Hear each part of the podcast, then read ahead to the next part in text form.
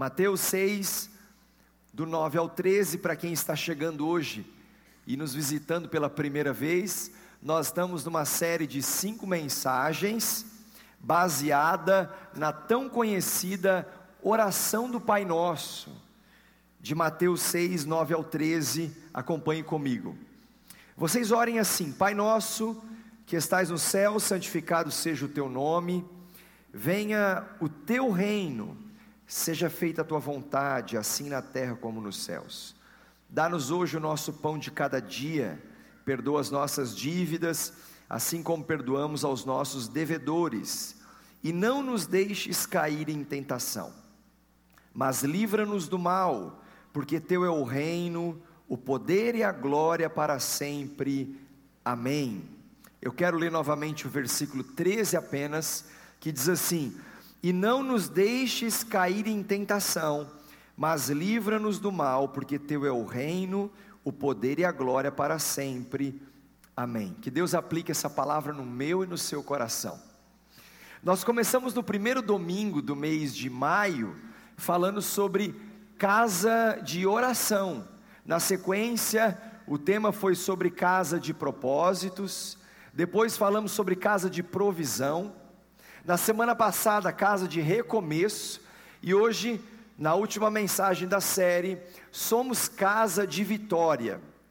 Mateus capítulo 6, uh, ah, eu lembro que na primeira mensagem, abordamos o versículo 1, que era a premissa para três assuntos importantíssimos que Jesus tratava lá no Sermão do Monte, começando a falar sobre caridade, depois ele falou sobre oração, e terminou falando sobre jejum, aqui a gente enxerga isso no capítulo 6. Foram os três assuntos da sequência. Então mantenha sua Bíblia, a sua Bíblia aberta em Mateus 6, versículo 6 diz assim: Mas quando você orar, vá para o seu quarto, feche a porta e ora a seu pai que está em secreto. Então seu pai que vê em secreto o recompensará. Esse texto é um texto que fala sobre um relacionamento profundo com o Senhor que nós cultivamos no secreto. Mas é interessante nós entendermos que Jesus não nos deu poder e autoridade para entrar no quarto, fechar a porta, como diz Mateus 6, e através da oração do Pai Nosso, nos conectarmos a Ele, mas nunca mais sairmos do quarto como se o, resu, se o nosso alvo final fosse estar ali para sempre.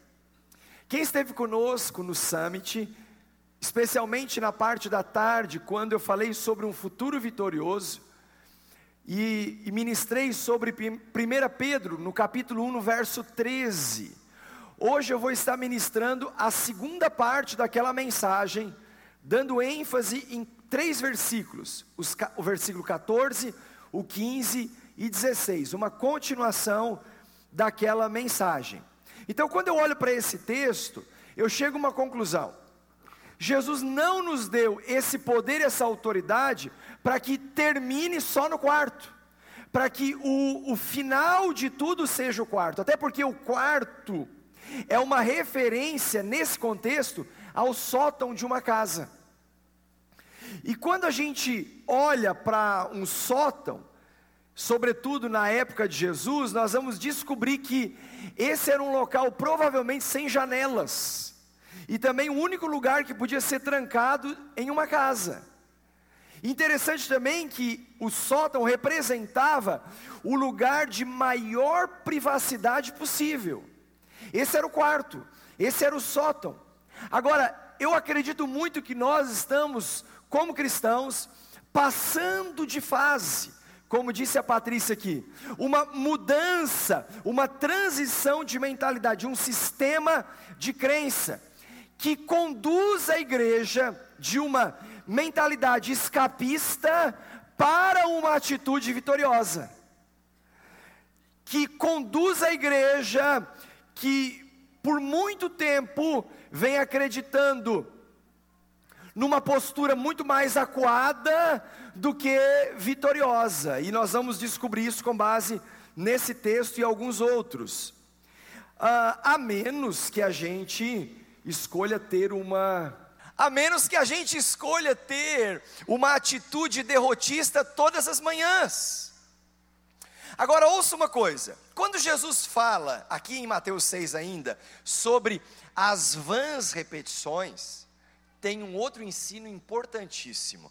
Verso 7 diz assim: E quando orarem, não fiquem sempre repetindo a mesma coisa, como fazem os pagãos. Eles pensam que por muito falarem, serão ouvidos. Interessante que vãs repetições traduz-se para uma palavra sem sentido.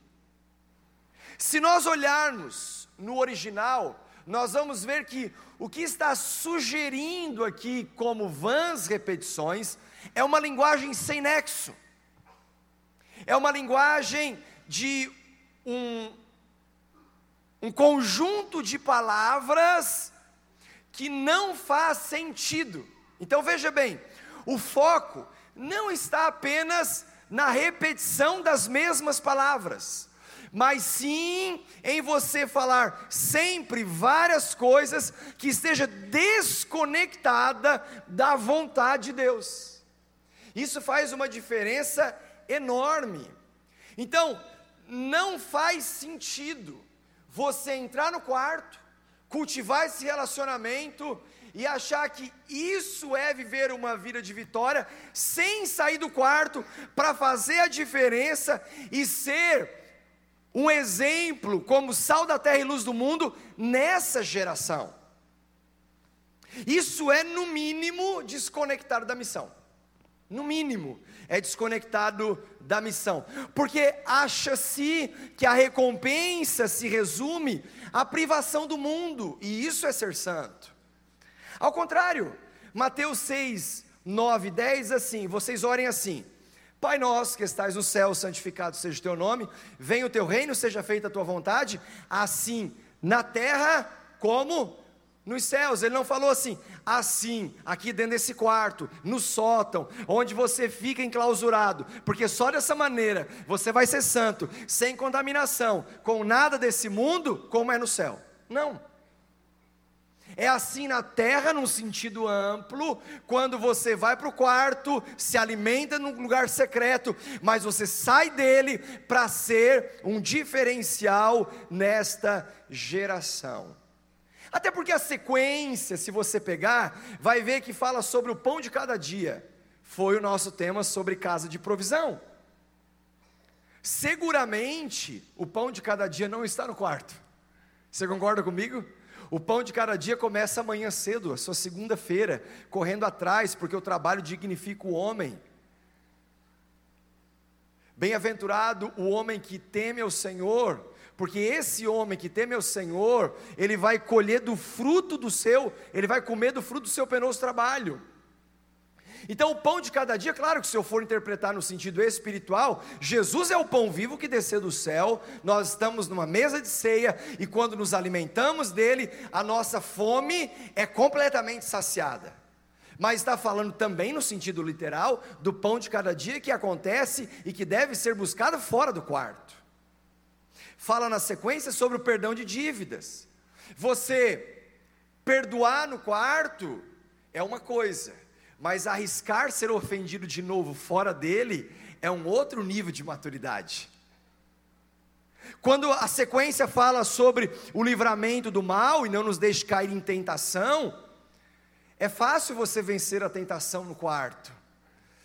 Mas e quando a janela de segunda a sábado se apresenta em que os cenários são montados, e aí sim você tem que vencer a tentação e ser livre de todo mal, porque teu é o reino, o poder e a glória para sempre. Amém. E por falar, meus irmãos, em contato fora do quarto, porque o quarto é esse lugar de abastecimento, mas por falar nesse contato fora, nós somos, e a Bíblia nos chama de embaixadores do reino. É como um diplomata. Quando você pensa num diplomata ou num embaixador, qual seria a melhor maneira do diplomata cumprir a sua missão? Seguramente não é dentro de casa, não é no seu próprio país, mas sim estando fora da sua realidade. Sabe o que eu aprendo com a oração do Pai Nosso? Que o Senhor nos chama para a Sua presença, mas uma vez que somos abastecidos, essa mesma oração do Pai Nosso nos empurra para fora do quarto, dizendo: Filho, agora eu quero ver você colocar em prática Agora eu quero ver você viver os princípios e valores desse reino. Agora eu quero ver você ser embaixador fora desse ambiente seguro, porque o embaixador ou o diplomata, ele só vai ser efetivo quando estiver fora da sua realidade. Esse é o chamado para a igreja de Jesus.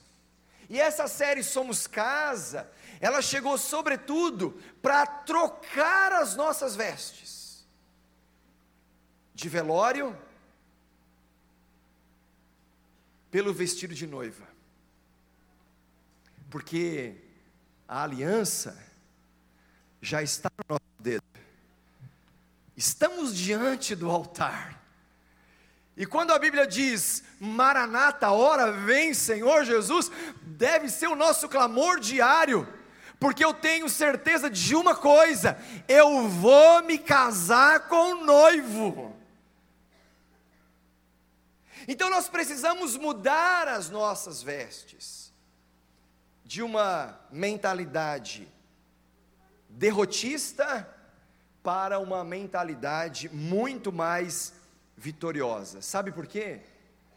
Porque nós temos que estar preparados para esta festa, para essa para essas bodas do Cordeiro. O noivo está vindo para buscar uma noiva vitoriosa essa noiva que está trazendo o reino de Deus à terra.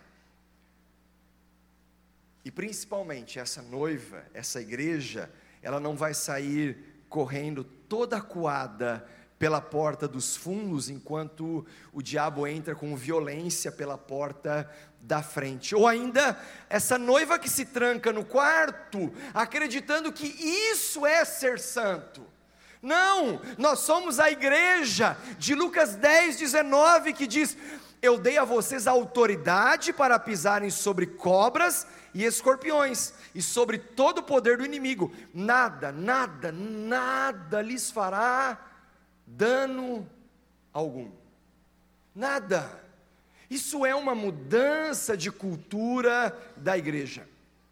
Ou seja, nós precisamos enviar os filhos empoderados para fora do quarto, para fora do sótão, para fora da igreja e afetar esse mundo, causando um impacto profundo através da espiritualidade saudável.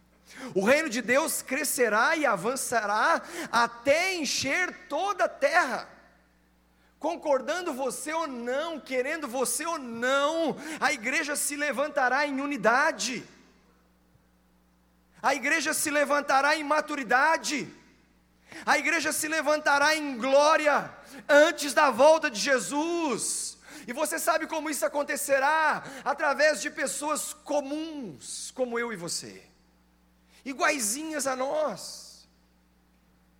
Eu orava hoje dizendo, Pai, eu não sou digno, não sou digno. E não falo isso por demagogia, eu não sou digno de liderar uma igreja tão preciosa como essa.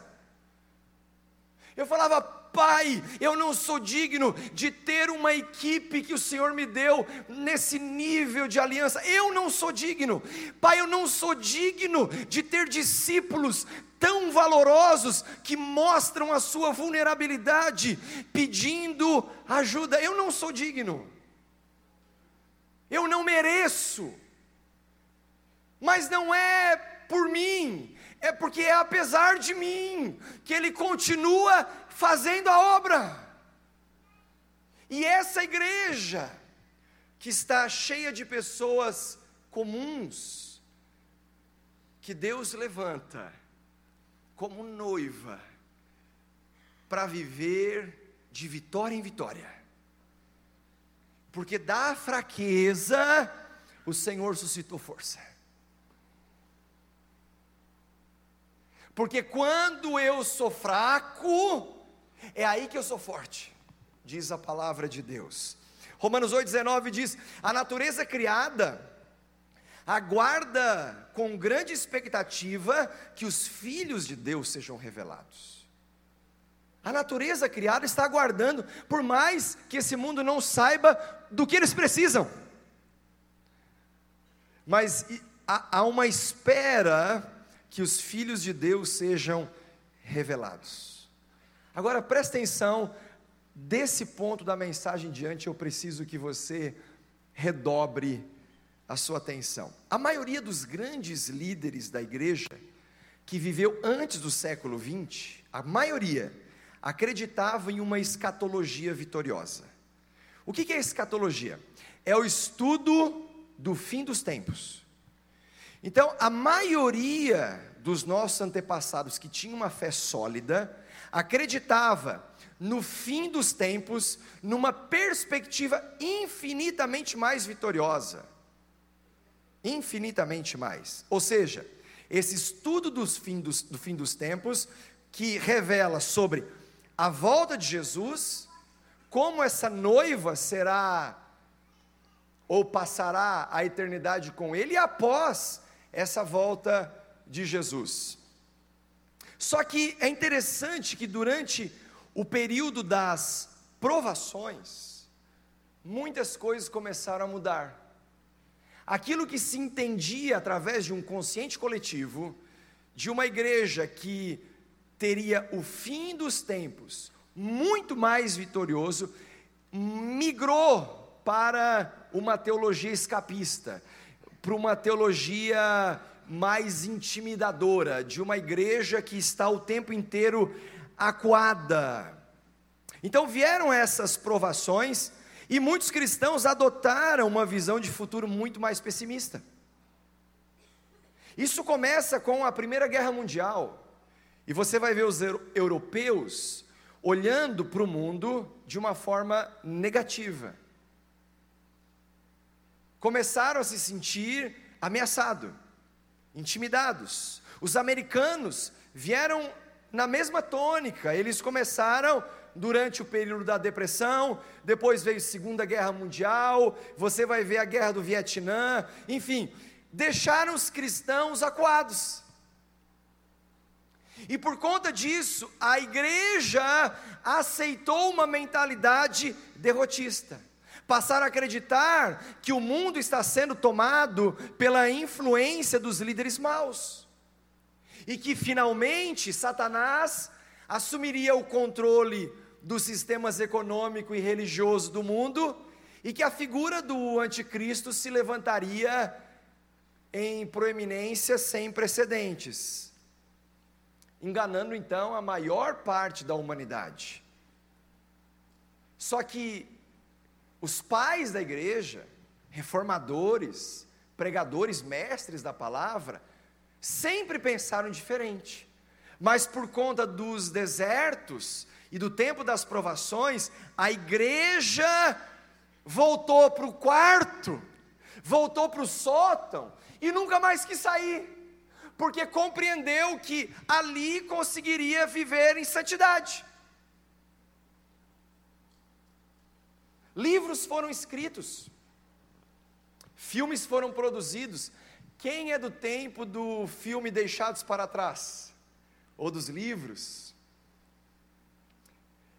Aquilo revela um tremendo engano que doutrinariamente entrou na igreja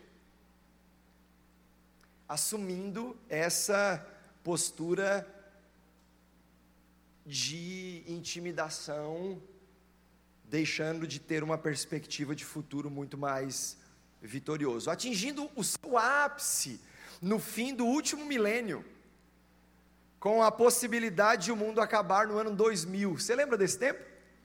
Foi, foi muito perto da minha conversão. E eu lembro que eu recebi a visita de um pastor, eu tinha recém me convertido, ele dizendo assim: gente, o mundo vai acabar. Clark, o mundo vai acabar, e o segredo é armazenar alimento. E nós começamos, meu Deus, o que nós vamos fazer agora? Tem que armazenar alimento, porque o mundo vai acabar e tal. E aí começou a contagem regressiva: 10, 9. Ano 2000. E aí você viu, não aconteceu nada. Não, pode ter um delay, pode ter fuso horário, né? É, peraí, tá falando do quê? Aonde que ia começar? Enfim, tá, mas passou uns dias, ano 2001, 2002, 2005, 2010, 2015, 2019. Aí aquela igreja coada, que deixou com que heresias entrassem, começou, não, peraí. Então, então tem alguma coisa diferente. Aí essa igreja começou a estufar o peito. Opa! Então, esse diabo que dizia que era tudo isso, não. Esse diabo que dizia que era tudo isso, e a gente olha em Lucas 10, 19, eu dei a vocês autoridade para pisarem sobre cobras e escorpiões e sobre todo o poder do inimigo, nada lhes fará dano. Então há uma mudança de mentalidade. Eu fico impactado quando eu vejo um testemunho de alguém que chega aqui dizendo: Eu tinha câncer, e quando eu voltei no médico, eu fiz um outro exame, não cheguei a fazer tratamento nenhum e fui curado. Uau, é poderoso!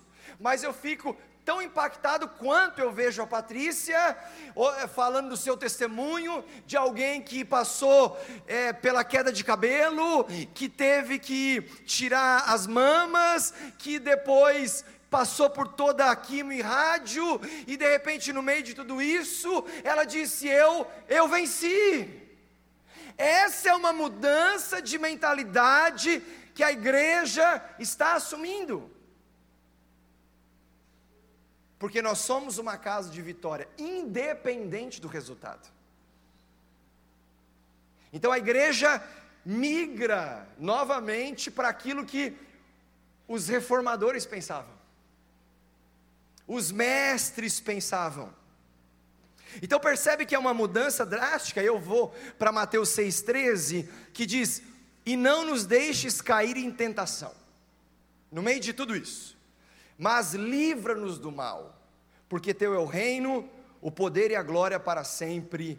Amém. Agora olha só, olha o que disseram alguns pregadores, reformadores e mestres. Você já ouviu falar sobre Charles Spurgeon? O Spurgeon disse o seguinte: o Espírito Santo jamais suportaria a acusação de ter atribuído ao seu santo nome o fato de não ter sido capaz de converter o mundo. Ele falou isso no outro século. Você olha para Jonathan Edwards, um dos maiores teólogos da história cristã, ele disse certa vez: o reino invisível de Satanás será destruído e o reino de Cristo será estabelecido sobre as suas ruínas em todo lugar, por todo o globo habitável. Uau!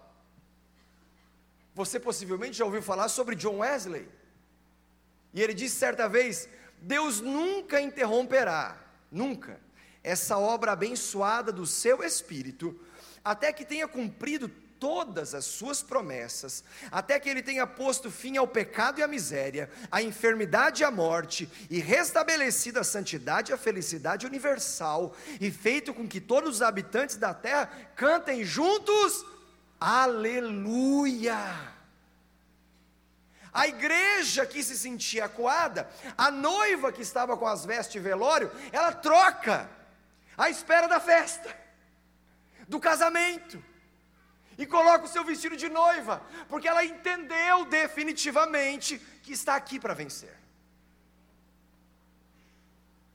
Está aqui para vencer, porque essa vitória já foi consumada na cruz. Aleluia! E a gente percebe na Bíblia muitas pessoas comuns, muitas, realizando feitos extraordinários. Isso me enche de esperança porque eu começo a me encaixar como uma pessoa comum que pode realizar algo extraordinário e apresentar ao Senhor um resultado, um fruto inimaginável. Eu falo daquelas pessoas que eu e você talvez não arriscaríamos dar uma chance. que dirá duas ou três para a mesma pessoa. Só que eu percebo que quando a Bíblia fala sobre tentação, a nossa mente, dentro de um sistema de crença, ela logo vai pensar lá na prateleira imoralidade. Então eu volto, volto aqui para Mateus 6,13. E não nos deixe cair em tentação. Logo as pessoas pensam o quê? Imoralidade, ou impureza sexual, ou alguma coisa do gênero. Só que tentação é muito mais amplo do que apenas imoralidade, ou impureza sexual. Muito mais amplo. Por exemplo, quando você pensa em Gideão, quem daria uma chance para o Gideão? Gideão era o símbolo da covardia. Mas eu não vejo em Juízes capítulo 6 Gideão sendo tentado por imoralidade. Mas sabe o que eu enxergo nas entrelinhas? Um Gideão sendo tentado a não enfrentar os midianitas. Por quê? Por intimidação. E ele começa a argumentar, dizendo: Eu eu sou o menor lá da minha tribo, a minha tribo é, é a mais pobre daquele clã, enfim. Não tem condições nenhuma. Quem daria uma chance para Davi? Quando a gente fala na queda de Davi, a nossa mente logo vai pensar em Batseba. Davi naquele terraço, abrindo espaço para sua mente devagar. Só que a principal tentação de Davi, ela começa lá na casa de Jessé, o seu pai, quando ele não é nem lembrado entre os seus irmãos para ser um possível rei de Israel, e o profeta Samuel manda chamar o menino do campo. E quando ele chega, ele é ungido rei. Só que a vida segue, só anos depois ele vai assumir o trono. Qual era a tentação de Davi? A tentação de Davi era se sentir tão incapaz a ponto de nunca querer assumir o trono. Quem daria chance para Raabe? Aí sim, o símbolo da imoralidade. Qual era a tentação da Raabe? Não querer mudar de vida. Continuar sempre sendo a mesma pessoa. Quem daria uma chance para Jacó? Jacó foi o símbolo da trapaça, do engano. Mas você olha para a história de Jacó e você não vai ver a imoralidade sexual. Ele fez direitinho quando estava na casa de Labão e ficou por lá 20 anos. Ele tinha que trabalhar sete anos para ter Raquel, trabalhou sete, e o Labão deu a Lia. Daí ele trabalhou mais sete para ter quem ele amava, depois mais seis pelo rebanho, 20 anos trabalhando para o tio. Qual era a tentação de Jacó? Continuar trapaceando sempre sendo a mesma pessoa, sempre sendo sempre a mesma pessoa. Quem daria uma chance para Jonas, o símbolo da teimosia? Qual era a tentação de Jonas? A tentação de Jonas era ir para Tarsis, a qualquer preço, a qualquer custo, mas não ir para Nínive para cumprir o propósito como profeta naquela nação. Quem era ou quem daria uma chance para Paulo até então outrora Saulo, o grande perseguidor do cristianismo. Mas qual era a tentação de Paulo? Matar os cristãos. E quem daria, e em cima desse nome eu quero discorrer alguns princípios. Quem daria uma chance para Pedro? Pedro é o símbolo do destempero, da impulsividade, de fazer as coisas do seu jeito. Esse era o Pedro. Qual era a tentação dele? Era de fazer tudo na força do seu braço. Então, essas pessoas comuns realizaram feitos extraordinários. E sabe o que, eu percebo? Com frequência as pessoas recuando do que estão fazendo, para começar a fazer aquilo que elas fazem bem. Só que quando recua, estão abandonando o que foram definitivamente chamadas para fazer. E acabam naufragando com um propósito lindo. E aí eu quero que você vá comigo para 1 Pedro, capítulo 1. 1 Pedro 1. versos 13 a 16. E na quarta plenária do Summit eu ministrei sobre o verso 13. E eu quero falar hoje com você sobre os versos 14, 15 e 16.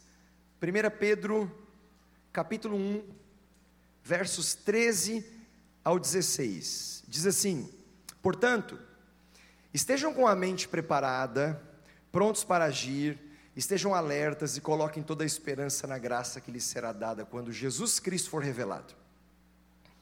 Como filhos obedientes, não se deixem amoldar pelos maus desejos de outrora, quando viviam na ignorância. Mas assim como é santo aquele que os chamou, sejam santos vocês também em tudo o que fizerem. Pois está escrito: sejam santos, porque eu sou santo. E aqui nós vamos descobrir como uma pessoa tão limitada como Pedro pode se tornar um dos maiores e mais influentes líderes da história cristã. Bob Goff disse que o amor não registra erros.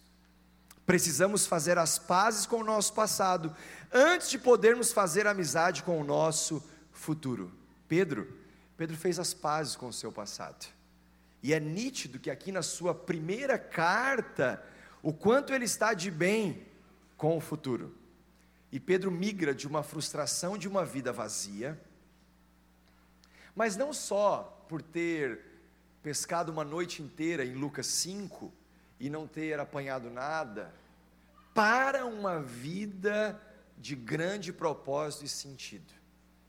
Está muito além de uma frustração momentânea. E Pedro migra para uma performance, um resultado, um fruto exponencial eu costumo dizer que eu vi o futuro, gostei do que vi, e eu estou correndo para lá. Você precisa começar a ver o futuro e passar a gostar do que está vendo, e definitivamente começar a correr para lá, para esse futuro glorioso que o Senhor preparou para você. Então vamos lá, 1 Pedro 1. Qual o segredo para viver vitoriosamente? Meu irmão, o que, que Pedro descobriu que eu também preciso descobrir? Quem eu devo ser? Como eu devo ser? Em primeiro lugar, seja modelado pela obediência. Se você quer viver uma vida de vitória, se você quer pertencer a uma casa de vitória, seja modelado, seja amoldado, tome a forma pela obediência. Verso 14 diz assim: Como filhos obedientes, não se deixem amoldar pelos maus desejos de outrora quando viviam na ignorância. Eu gosto que o texto começa dizendo como filhos obedientes. Mas se a gente for ver a expressão hebraica, a sugestão é como filhos da obediência. Sugerindo que a obediência é uma mãe. E como filhos da obediência dessa mãe, nós precisamos ter as marcas como herança dessa mãe que se chama obediência. No livro muito conhecido na versão em inglês, The Tipping Point, ou O Ponto de Virada, o autor fala uma coisa muito interessante: que qualquer pessoa comum, mas com 10 mil horas de treinamento, pode se tornar um especialista em qualquer área. Qualquer pessoa. E quando eu estava preparando a mensagem, eu fiquei muito curioso sobre os, as 10 mil horas de treinamento. E eu fui calcular. E eu descobri que 10 mil horas. É, peraí, se uma pessoa comum, eu já fui o primeiro a me colocar na fila, com 10 mil horas de treinamento, pode realizar coisas extraordinárias e se tornar especialista em qualquer área, eu falei, estou na fila. Aí fui fazer a conta. E eu descobri que 10 mil horas de treinamento, se for é, todo dia, dá 416 dias. Ou seja, um ano e dois meses. Só que eu também lembrei que o camarada tem que dormir, né? Porque daí seriam dias de 24 horas sendo treinado, mas aí tem que dormir, comer, tem filho, tem família e tal.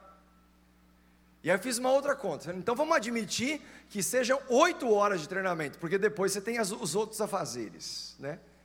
E eu cheguei ao impressionante número de aproximadamente três anos e meio. E aí me caiu a ficha. Falei, cara, é o Pedro. Não, é o Pedro, porque veja bem, o ministério de Jesus foi um ministério de três anos e meio aproximadamente. E Pedro assume o seu chamado logo no começo. Aí você pega o camarada, que é o símbolo do destempero, do despreparo, e se torna um dos mais influentes líderes da história. Por quê? A conclusão é simples. Porque ele foi modelado, diga comigo, modelado pela obediência. É esse mesmo Pedro que chega na orelha do mal, que ó, chá, arranca a orelha do cara. Aí Jesus olha para ele e diz: assim, Não, Pedro, não faz assim. Me ajuda a te ajudar. Não é? Não, Senhor. Olha, estou contigo até no fim. Até depois do fim. Conta comigo. É mesmo, Pedro? Não, estou dando minha palavra. Pedro, hoje, hoje ainda, antes que o galo cante, você vai roer a corda. Que isso, senhor? Não, eu não. Não deu outro.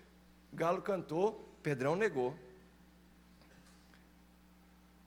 Você pega uma pessoa improvável, mas que ela é modelada pela obediência, ela se torna extraordinária.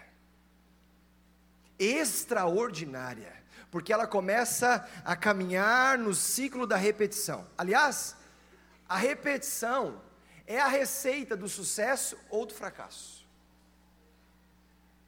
Sim, porque se você começa todo dia a repetir as mesmas coisas, eu desafio você, repita ler a Bíblia todo dia. Repita a prática da oração todo dia. Você está namorando com o camarada e ele não gosta muito de trabalhar. Desafia ele e fala assim: ó, repita trabalhar todo dia para ver onde é que vai ficar, se você não vai ser bom. É ou não é? Agora começa a repetir o xingamento todo dia, para ver onde vai parar também. Começa a repetir uma vida de murmuração todo dia. Começa a repetir comportamentos limitadores todo dia. Então escolha o que você vai repetir. E seja modelado pela obediência. Quem eu preciso ser? Seja modelado pela santidade, em segundo lugar. Obediência e seja modelado pela santidade. Pastor, mas como assim? Se eu, eu entendi que eu era para eu ir para o quarto, ficar lá, e hoje parece que eu já tenho que sair de lá. Como é que funciona? Porque é muito mais fácil ser santo lá. Eu quero ver ser santo fora de lá. É muito fácil ser santo no domingo, aqui no culto. Eu quero ver ser santo na segunda, na terça. Esse é o desafio. E você tem que ser modelado pela santidade. O verso 15 diz: Mas assim como é santo aquele que os chamou, sejam santos vocês também em tudo o que fizerem. Então, meu irmão, a nossa maior expressão de obediência acontece quando modelamos o nosso comportamento através da santidade. Pastor, mas esse mundo está feio. É que o senhor vive na igreja, né? Eu quero ver lá fora. Aí você vai para Isaías 60, versos 1 a 3, assim: Levante-se, refulja porque chegou a sua luz, e a glória do Senhor raia sobre você. Olhe, a escuridão cobre a terra, densas trevas envolvem os povos, mas sobre você raia o Senhor, e sobre você se vê a sua glória. As nações virão à sua luz, e os reis ao fulgor do seu alvorecer. Escute, Esqueça aquela mensagem de fuga. aquela teologia escapista, em que o segredo é se esconder para ser santo. Não, porque o aumento da escuridão no mundo é um sinal para que a sua luz brilhe. Quanto mais trevas, mais oportunidade você tem.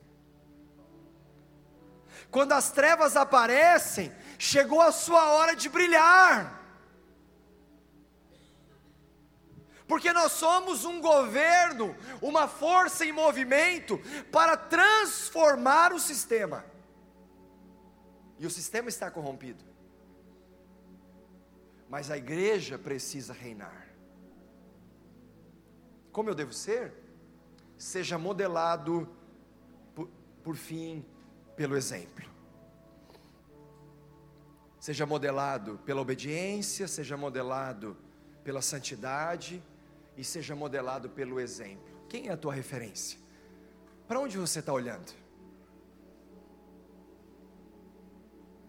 Para onde você está colocando os seus olhos e a sua atenção? Verso 16: Pois está escrito: Sejam santos, porque eu sou santo. Você já viu, já ouviu aquela expressão? Inclusive, postei no meu Twitter ontem. Você já viu aquela expressão? O mundo está entrando na igreja? Cuidado. O mundo está entrando na igreja. Essa semana ainda vi um pastor falar isso. Cuidado, igrejas, o mundo está entrando na igreja. Tudo que o diabo quer na verdade, é que a igreja propague esse engano. Que o mundo está entrando na igreja. Porque o dia que ele amordaçar o cristão no sótão, o dia que ele amordaçar o cristão no quarto, ele conseguiu impedir a sua luz de brilhar.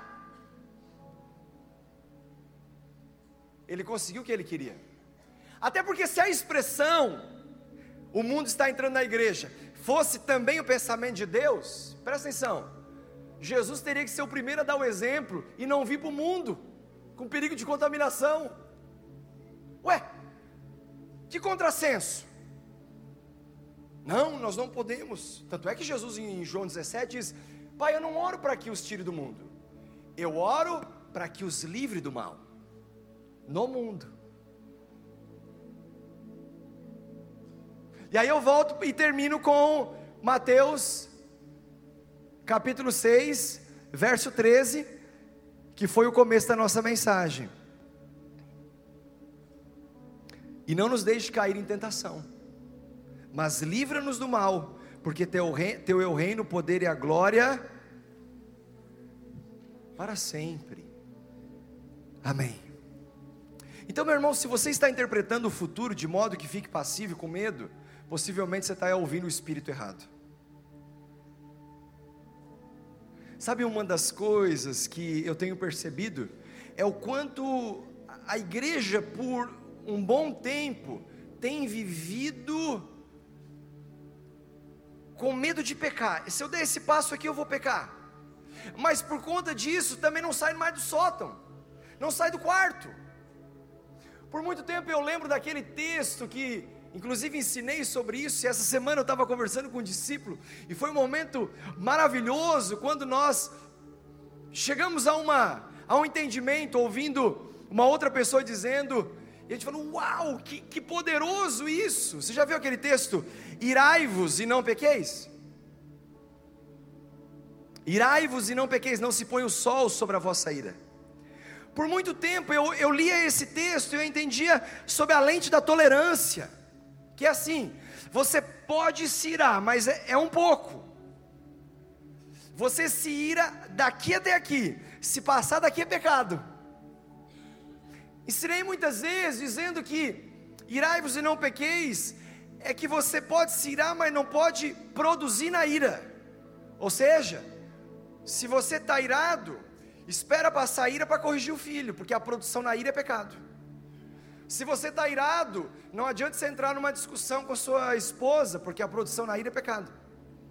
Só que se você vai para o contexto de Efésios, no capítulo 4, você vai perceber o tanto de assunto comportamental que tem em cima desse texto, que está incluso o verso 26, irai-vos e não pequeis. E aí quando a gente começou a conversar, o entendimento chegou, a gente falou, uau, isso é poderoso. O irai-vos é, é, é mais do que uma tolerância, ou um espaço de tolerância, mas o irai-vos é, gente, se ira mesmo, mas, mas se ira com a realidade que você está vivendo. Aquele que mentia, fique irado com a sua condição e mude. Pare de uma vez por todas de ser mentiroso. É como você vê a pessoa 20 anos de caminhada. E o que ela fazia há 20 anos, hoje, ela está bem pior. Amigão, vou te dar um conselho. Fica irado, pode botar na minha conta, mas muda, em nome de Jesus. Me ajuda a te ajudar. Muda de fase. Fique indignado com o seu estado e saia da passividade.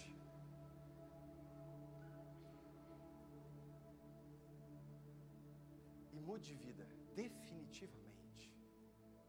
E aí sim você é modelado pela obediência, pela santidade e pelo exemplo.